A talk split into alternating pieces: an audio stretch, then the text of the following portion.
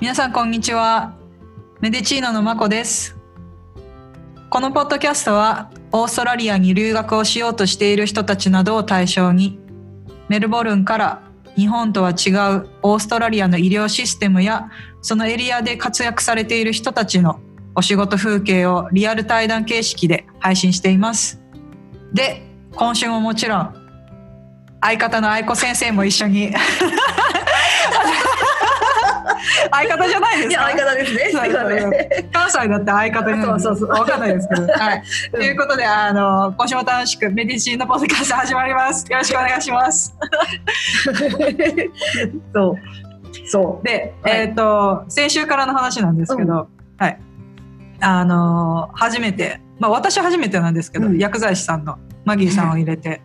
お話伺ったんですけど、時間足りなかったねいや足りなさすぎですよ、あれも結局もう30分以上ですよね。そう、がっつり、ね、全然、まあ、まだ聞いてない方はぜひ聞いてほしいんですけどその30分以上という感じがしないぐらい内容にのめり込んでしまって、うんうん、すごい興味深い話がいっぱい出てきたから。いつも以上の脱線でしたね、ね、だって本当はね もうちょっと聞けるかもっと聞きたいんですけどね、うん、またあのそれを抑えて。そう、うん、次回にというか、ね、次回というか個人的に伺いたいと思うんですけど、でも今日はだからさっきの相方で言うと今回まだトリオでそうそうそう。あのお話を聞けるようにそう。マギーさんをねまたお呼びしてとは思ってるんですけど。そうなんです、この間フルショットの話。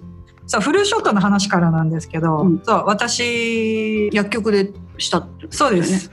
うん、そう。あのまあ知らない方にもう一度お伝えすると、うん、日本とは違ってオーストラリアでは普通に薬局に行ってインフルエンザの注射予防注射を手軽に受けれるんですけれどもあの先生じゃなくて薬剤師さんから打ってもらえるんですよね。うん、っていうところから、うん、また話そう、マギーさんに聞いてもらおうと思う。聞いてもらう？聞きましょう。よろしくお願いします、はい、お願いします。そうマギーさん。はいよろしくお願いはいよろしくお願いします。前回あのちらっとおっしゃっていただいてたフルショットなんですけど、うん、はい、トレーニングがいるっていうので多分話終わっちゃったんですけど、うん、その話から伺えますか、ね、はい。その予防接種をするにあたっていろんな感染症の知識とかもやっぱり勉強しないといけないので、うん、オンラインオンラインで結構やっていくみたいなんですけどそのオンラインで勉強してあとはちょっとした試験もあってあとはワークショップに出てこう実際こう打ってみるっていうその実技もうトレーニングを受けましてそれが全部あのクリアできるとあのフルショットができる予防接種ができる薬剤師として認められるっていう、まあ、そういうプロセスになっています。うんうんうん。なんか期間的にはどれぐらい必要なんですか？そのトレーニング。期間的にも多分オンラインの講座は、まあ、ど自分がどれだけのスピードでこなせるかっていうのもよると思うんですけど、うん。まあ、おそらくそんなにかからないと思いますね。自分でコツコツやれば。うん、でも、えーと、それは、えー、その打てる薬剤師さんのトレーニングっていうか、ま、薬剤師さんのトレーニングなんだけどでその受けれる薬局っていうのはどういう条件があるとかそういうのってあるの？あはいあのその薬局自体が、えっと、登録されてないといけないですよね。そのDepartment of Health に登録されてないといけないですし、あとはやっぱりあのアナフィラキシーショックを起こしてしまう患者さんもいるいる場合があるので例えばそれが起きてしまった場合にエピペンアドレナリンですよね。エピペンを必ず持っていないといけないとかベッドがないといけないとかその時にやっぱり薬剤師が2人以上働いていないといけないとかそういうあのクライテリアっていうのは結構細かく決まっています。うん、そうじゃあどこでもじゃないのね。だからできる薬局もあればだからちっちゃいとこだったらできない薬局も。そうですね。ちゃんとそういうちゃんとしたコンサルテーションルームがないとやっぱりそのクライテリアには合格できないので薬局自体もこうもしフルショットをやるんであればそれ用に変えないといけないですね。うん、うん。ちなみに今のマギーさんのところはやってらっしゃるの、私はですねあの来年からやりたいっていうことでうん。今コンサルテーションルームをあの作ってるところ作ってです。るとこですか、うん、はい。そうよね。だからそういうのがちゃいろいろないとって普通の薬局にだってコンサルテーションルームってないもんね。うん、確かに。いや、うん。今あのクライテリアの話してたんですけど、で言われるまで気づかなかったんですけどそういえば私打った時ベッドあったなと思ってやっぱり。はいなんかあの個室みたいな、まあ、他のとこいっぱい行ったことないんでわかんないんですけど普通に個室みたいなとこ入ってそれこそ診察ルームみたいなのがあって、でそこでやってうん今年は。うんうんうん前は普通にカウンターに座って腕出してスッてされたんですけどうん。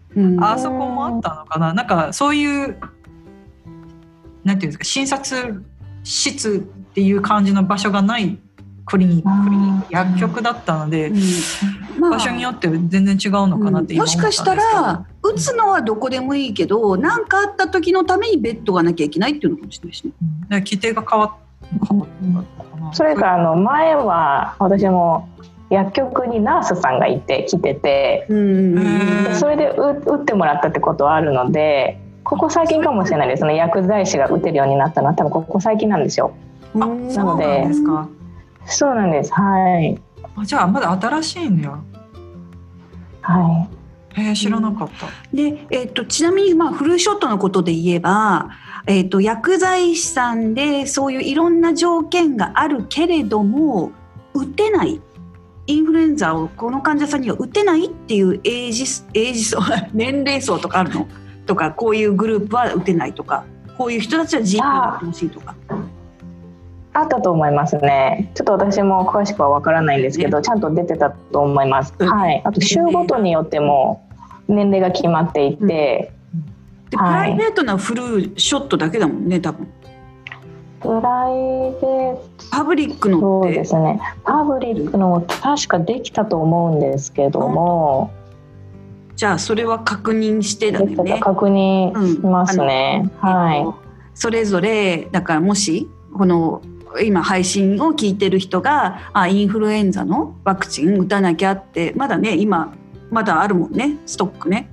うんで例えば薬局にっていうふうになった時に、あのもしかしたら払わないでいいカテゴリーにその人がいるかもしれないし払うカテゴリーかもわかんないからそれは、えー、とご自身で薬局に確認したりご自身のかかりつけ医に確認した方がいいかもね。うん。そうですね、うん。はい。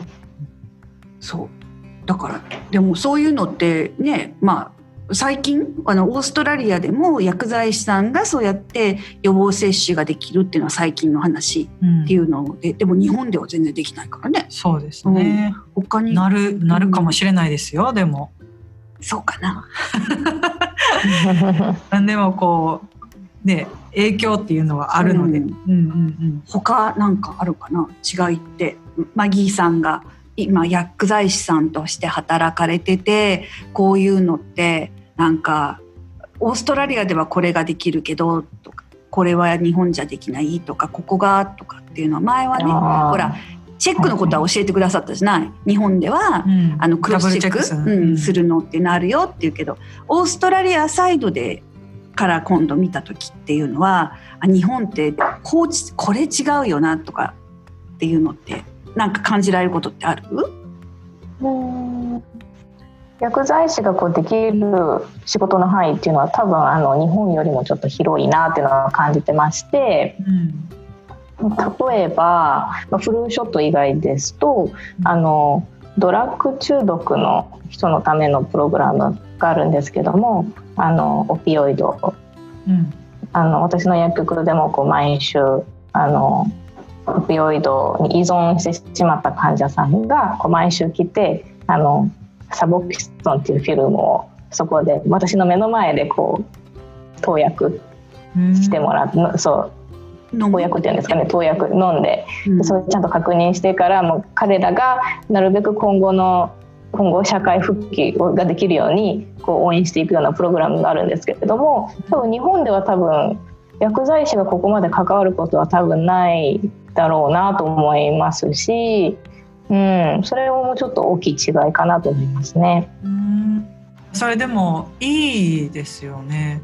なんか、うん、ただ例えばただお薬調合するだけじゃない枠以上の仕事ができてるっていうのは私はややってたらきっとやりがいがあるのかなっては思うんですけど。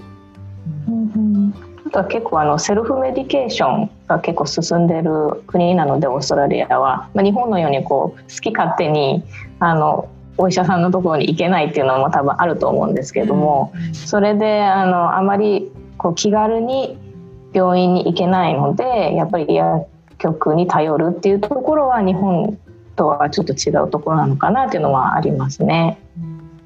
うん。そうね。なんか結構私はあの薬剤師さんに頼ることっていうのがいっぱいあるから。ですよね。うん、であのそれこそ例えば GP の範疇としてだったらあのホームメディケーションリビューっていうのがあったりするんだけど、うん、例えばその患者さんが8種類以上のえーと、お薬を例えば飲んでたりとか、あとはあのいろんな環境とかいろんな慢性疾患がある患者さんっていうのはもうやっぱり私たちはとりあえずドクターとしてのトレーニングは受けてるけど薬剤の勉強って言ったら全然薬剤師さんとか薬学部を卒業した人と全然違うからね、うん、だからそしたら私がそのホームメディケーションレビューっていうのを薬剤師さんにお願いするのね、うん、そしたら薬剤師さんの人があの患者さんね人によっては患者さんのお家に行って患者さんのそのお家の環境とかお薬のキープの仕方だったりとか、そういうのをチェックしてこの疾患でがこうなってこういうコントロールをされててとかそういうのっていうのを例えば全部見てくれて。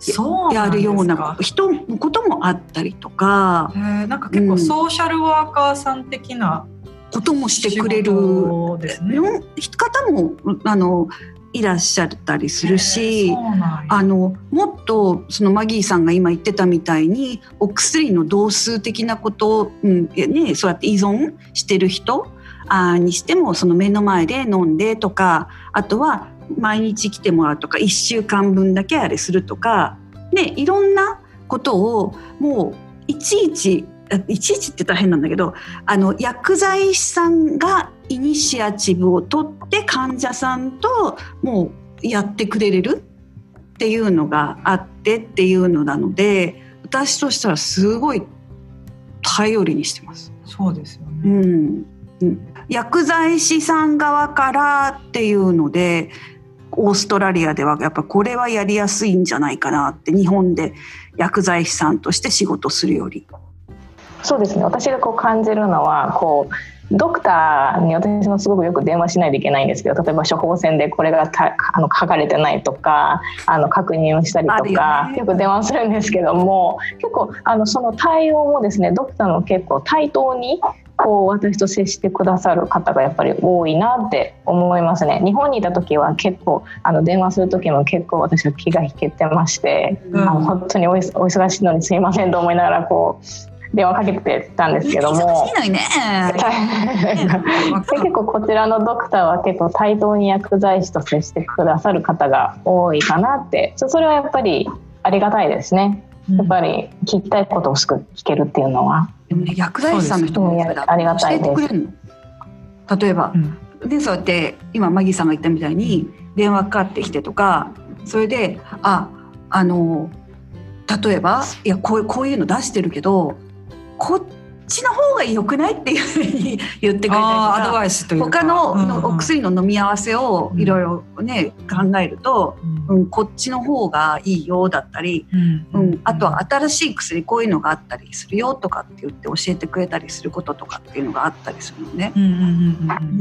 だからあので気軽に聞ける。うん、あとは聞きたいし確認しないといけないことやから気引いてる場合ではないってことですよね。だって私たちもじゃないよね。そうそうそうそうそう、うん、でそれでもし何かあったら自分の責任もなるし、それをアドバイスした人まあ、うん、ねまあ Q を出した人の責任もなるからその責任のなし合いなないけど、ね、ないけれども、でもで以前でも言ってましたけど、私たちの間でも、そのあの横のつながりだけじゃなくって、まあ、それももちろんなんですけど、その気軽に聞けるっていうことはお互いに信頼してうるん。からこそ、うん。その意見も言えると思うんですよね。ででももちろんその意見を言うし尊重してもらう意味ではないんですけれども、うん。その分知識はしっかり持っとかないといけないっていう個々のねの難しさというか、うんレベル的には高くなるかもしれないんですけれども、皆さんそうやっていろいろ志して専門職として仕事されてる分、まあ、それはまあ当たり前というかうん。必然的に出てくるのかなと思って。うん。ね。別に看護師さんだから薬剤師さんだから医者だからって言って誰が偉いとか偉くないっていうわけじゃないのでやっぱりそれを尊重して、その仕事についてる人たち尊重して対等に話すっていうのができてるこの文化はすごくいいと思います、うん本当に。うんでも結局例えばだけどあのお漢方とかっていうの普通の薬局でっていうので扱ってはいないじゃないないですね。い。うん、だからはい。どこですか？漢方あ漢方薬局ってこと？漢方薬局漢方薬局は漢方薬局になるのかな？そうですね。こっちは生薬は一応すべてチャイニーズメディスンドクターの扱いなので、OTC だったら売れるんですけど、オーバーダカウンターって言って処方箋なしでも購入できる。オーバーザカウ薬ンターメディケーション。ー OTC? OTC OTC OTC? そうなんです。その処方箋がなくても買えるあのお薬は誰でも売ることができるんですけども。こう例えば本当に生の木の根っことか葉っぱとかになるとそれはもう扱えないんですよねそれはもうチャイニーズドクターしか扱えない分野になるのでそれはあのチャイニーズドクターがいるクリニックに行っていただいて処方してもらうっていう感じですね。こなんかちらでは。数はい、的にって多いですか、そういうクリニックは。なんかどっちかっていうと一般的なクリニックというよりももうちょっと特化されたクリニックになるじゃないですか。結構いらっしゃいますね。中国からとか中国系のバックグラウンドの方はオーストラリアも多いのでチャイナチャイナタウンにもいくつかありますしなんか結構あの中華系の方が多いサバーブには結構あるので、うんうんうん。うんちゃんとあのチャイニーズドクターはアペラでも認められているプロフェッショナルなので、うん、結構いろんな方がややってらっしゃいますね。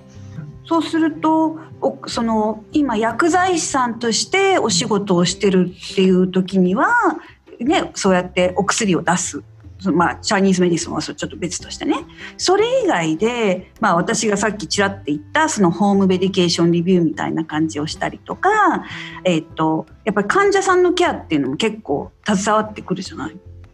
でそのそれこそ調合っていうか調剤以外っていうのかなであのしてるサービスって言ったら変だけどうん、てまあサービスフ flu shot もだからある意味ねお薬をなんていうの？提供する。だけじゃないじゃない、ううん。んそれ以外なんかオーストラリアのでこういうのをすもうするよみたいなのってある？どの辺まで例えばあれかな？薬剤師さんの中でのスペシャリスト的な感じですか？それともそれそういうのもありの、あとは、うん。うん。うん例えば糖尿病の管理だったりとか、うん。そうですね。その糖尿病とかそういうスペシャライズされたあの薬剤師さんもいますね。でもそれはちゃんとあのやっぱり資格、まあ、勉強ちょっとトレーニングを受けないといけないんですけどもあなので上を目指そうと思えば結構いろんな道が開けていっぱいある。るん。ね。いっぱいありますね、うん、全部やろうと思うと大変ですけど先ほど愛子先生がおっしゃったホームメディケーションレビューの薬剤師さんもこれまたトレーニングを受けないといけなくてですね。私はちょっとやってないんですけども、うん。あとはコンパウンディングって言って調合。うん。調合を専門にされているまあ薬剤師もいますしまたこれもですねトレーニングを受けないといけないんですね。うん。例えば市場に出ているミリグラム数以外のミリグラム数が欲しい場合はその調合してもらわないといけないのでうん。そういうコンパウンディングファーマシーっていうのもありますしうんあとはエイジドケアとか、うん。その介護施設であの薬を管理されて管理している薬剤師さんもいますね。うん。そこは多分日本と同じかなと思うんですけど、うんなんかあのちょっとふと思ったんですけどそのミリグラムの話なんですけどお薬の。簡単に言ったらオーストラリアの薬って日本の薬と何が違うの？っあ。ていうのが。そうこの間も話したね。あそう。の風邪薬の話そうなんですよ。日本の風邪とか日本の風邪薬とか、うんうん。まあ安心してて自分が飲み慣れてるものなんやったら別に日本から持ってきてもいいのかなって思うんですけど、うん。ただその短期留学だったら、まあ、それでいいと思いますしただでもそれがなくなったとかあ買ってこなかったとかこんな例えばわかんないんですけど鼻詰まりになると思ってなかったから薬持ち合わせてないとかってなった時にこっちで買うってなったら多分皆さん大体抵抗あると思うんですよね。でとりあえずねドクター行ったらみんなパナドール飲んどけって言うだけだからね 言うんですか？とりあえずパナドールみたいな。とりあえずパナドール。何でもパナドール。あでも大体パナドールと,、えっとまあ、熱冷ましと言ったらパナドールとニューロフェンが一番おメインですよね。うん。そういうようなこととか例えば、うん、教えてもらえれば。うんうんうん。はい。そうですね。あの普通の薬は本当にこっちでも日本で売っている薬っていうのはほとんどこっちでもあるのでうん。あのある程度そのあたりもまあこっちでも手に入ると思っていただければいいかなと思いますね。そこまでこう、うん、日本から絶対持ってこなきゃいけないわけではないですね。うんうんその私のミスなんですけどそれそれ私のミスっていうかあのか？たあの思い込みなのかもしれないけどオーストラリアで引いた風邪はオーストラリアの風邪薬が効くと思うんですよね。日本で日本に日本で帰った時にえっとコドラルを飲んでも効かないの。日本に帰った時はパブロンじゃなきゃ効かないの。こういうのってないですよね。まあ、成分から見るとほとんど同じ、同じなんですけど。ちょっと日本の場合は結構あのいろんな OTC が出てるので例えばそのパブロニンでも漢方薬がちょっと入ってたりとか、うんそういうオリジナリティはちょっと日本の方がちょっと結構バラエティ豊かであることはあのあります。はい、書いてあるわ成分に。あそのだからピュピュなピュピュアって言ったらいいんですか？つ追加成分なんて言うんですか？添加物じゃないですけど 添加物。じゃないですか？あのこう配合か配合が多いってこと。ですよね、うん。ちょっともう日本語も出てこないよ でも基本的には一緒ですね風邪薬は。あ、そうなんだ。基本的な成分は同じです。はい。ね、ほら、やっぱり本当そうね、スペシャリストね先生自分で言ってくださいよそれ。でもなんでなんでオーストラリアのドクターはみんなあのパナドール飲んどけって言うんでしょう？そうですよね。本当に私もそれ聞きたい、お伺いしたいんですけど。うん、はい、皆さん結構、うん、勘違いされてて、お腹痛くてもパナドール。全部パナドールですもんね。うんまあ、それで聞けばいい、いいのかなと思うんですけど。何かしらでそれで聞いてしまって結果的にはなんかそうプラセボじゃないですけど、うん結果的には治ってる聞いてるって思ってる人もいてるかもしれうんないですね。ううんん。そっか。じゃあ、えっ、と、ほら、なんか日本で、えっ、と、あ、日本にある大抵のお薬はオーストラリアでもあるから、あの、そんなに、あの、ボーダーセキュリティに引っかかるような量を持ってこないでも大丈夫よってことじゃない。はい、うんはい、大丈夫それです。は安心なんだけど、だけど、例えばその市販の薬だよね。だから OTC って言ってたオーバーザカウンターのものっていうのを、例えばね、私たちが普通に薬局に入って処方箋なしで何か買おうと思った時に、私たち、私基本的に大きい方じゃないんだけど、うん。大人、アダルトでおー2錠って書いてある。10うんね、15歳以上とか、うんうん12歳以上とか。うん私、私も大人じゃないでしょ。うん。大きい大人十分大人でしょ。これ大人でしょって。大人ですよ、ね。あれが違うじゃないですか。サイズ、それって日本人でさ、日本でずっと来てた人がそのオーストラリアに書いてあるパッケージのうん。量飲んでいいのかうん私はあの半分にしていいと思います。あの OTC の場合は。ああよかったね。聞いといて。うん。うん。うん。気持ち悪くで例えば、うん、それ聞かない場合は、まあ、通常量2錠1錠のところを2錠パッケージの裏に書いてあるように増やしてもいいと思うんですけども。初めは少量からうん OTC の場合は試しても私はいいかなと思いますね。よかったね。うん。一個飲んでみて、それであ効かないって思うまで例えば風邪薬の話にしようか。うん、とか、はい。あじゃあ Panadol とかね Nurofen とか、うん、風邪薬とか。でそうやってまず2つって書いてあるとこ1個飲むとするじゃない。一個ねはい。1個飲んであ効かないって思うまでには大体だけどどれぐらい待った方がいいと思う？大体そうですね。 Nurofen の場合は30分以上。うん。30分から1時間見ていただいてそれでも効かないようだったらもう1錠足してくださいっていうふうに私はいつもお伝えしてます。結構早いですね。なんかもうちょっと待たなあかんのかなと思ういます、ん、よでもね、よかったね。うん。そうするとあみんなねあれですね。じゃあとりあえずは半分の、うん、市販のお薬に関してはあのとりあえず今大人の話をしてるけど、うん。うん、で、えー、とアダルトでって書いてあったら半分からやってみて効かないんだったらまあね普段から飲み慣れてるこっちのお薬だったらいいけどね。うん。初めて飲む場合はそういうふうにして、そうそういえばね初めてのお薬で思い出したんですけど、うん。こっちの薬って、まあ、パッケージというかその結構簡易じゃないですか。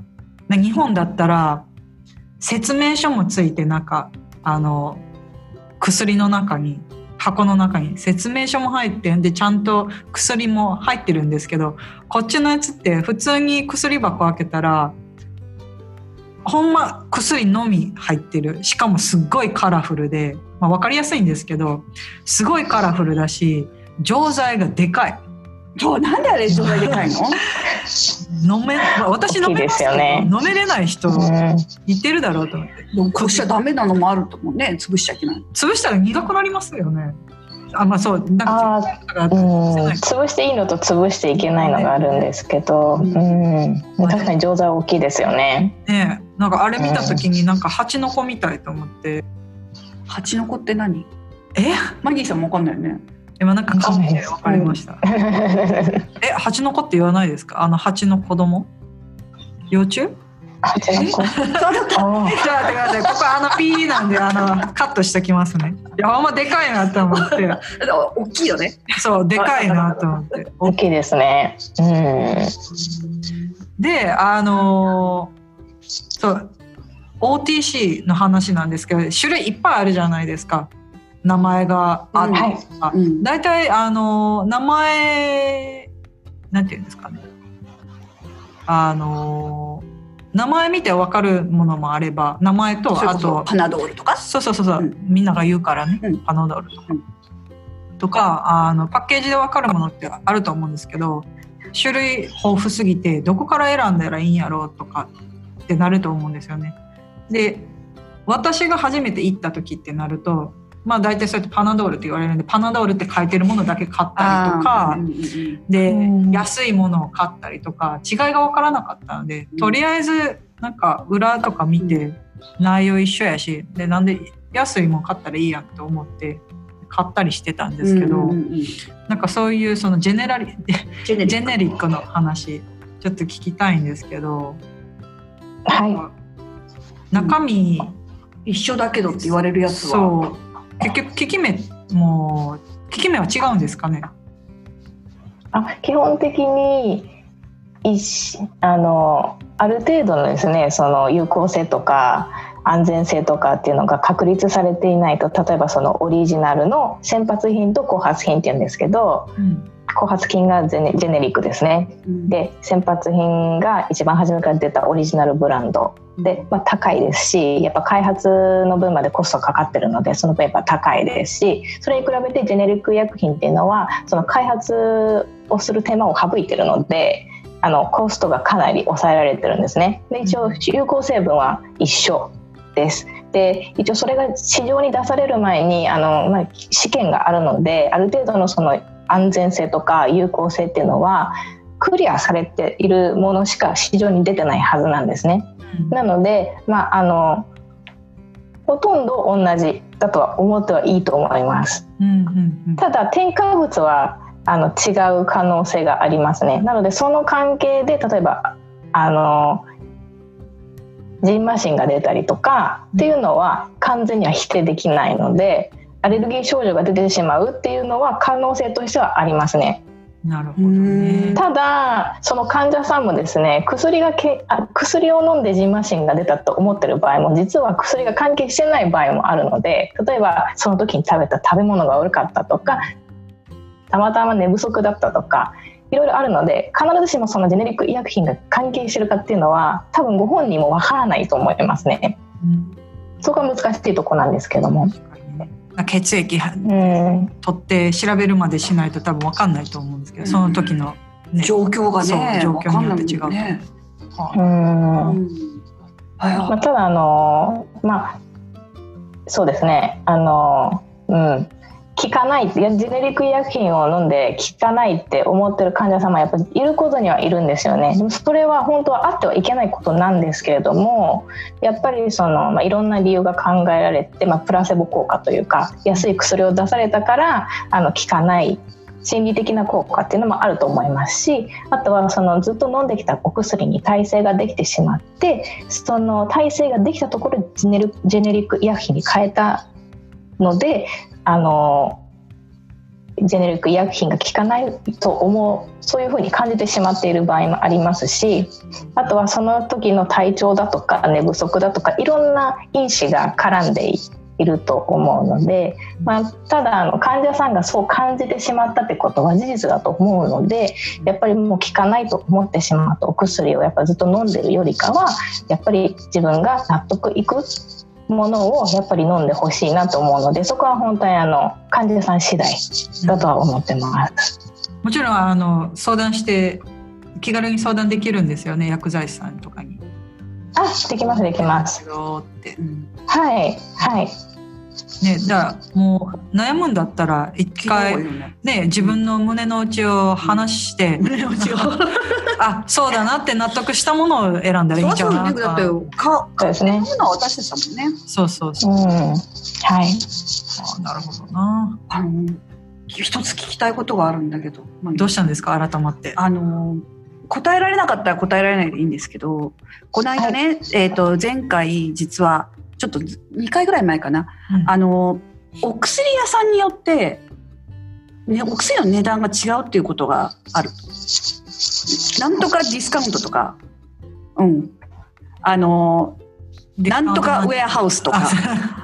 そういうところってすごくやっぱりみんない行ったりするんだけどそういうところでは何パーセントオフ何パーセントオフっていっぱいあるしそのなんていうの？いいスプリスクリプション？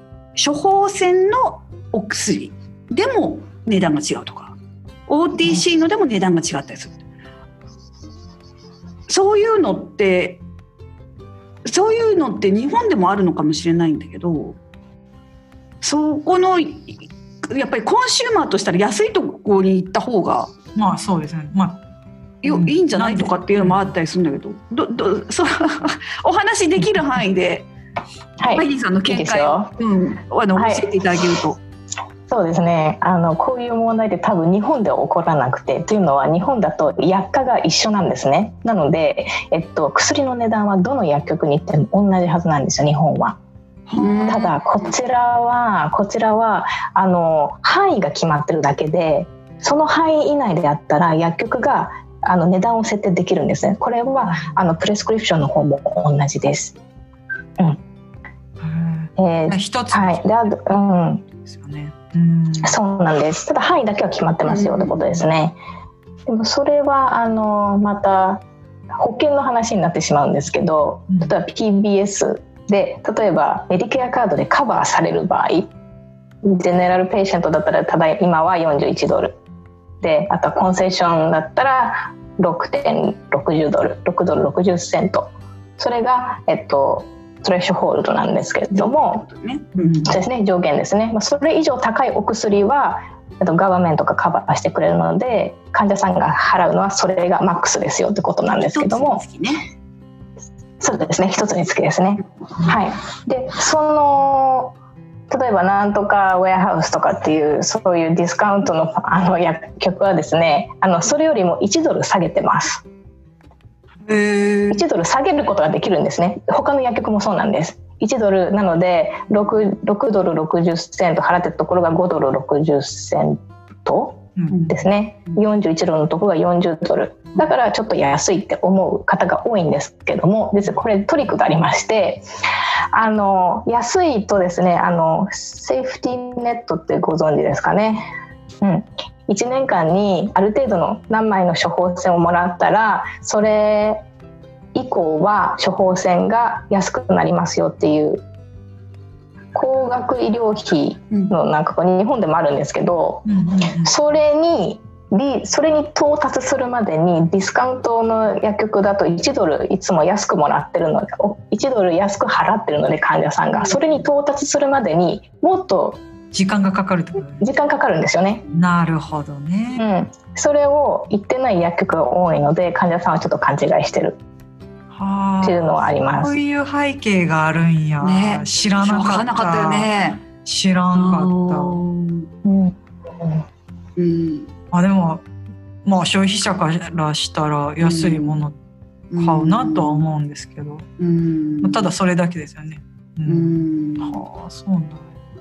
でも面白いねだから、うん。そういう意味では薬局の話にしても前にねまこちゃんから聞かれてこの話は私はしてないんだけど、うん。それこそ混合診療だよね。あ日本でいう、あの GP でもバルクビルのところともっと高く取ってるとこあるのどう違うのっていうのもそれもオーストラリアの GP のっていうのも一応その AMA オーストラリアンメディカルアソシエーションってオーストラリア医師会が規定してる上あの範囲度はいっていうのがあったりもするんだけど、うんそこがやっぱり違い違うとかなるほどねねなるほどね。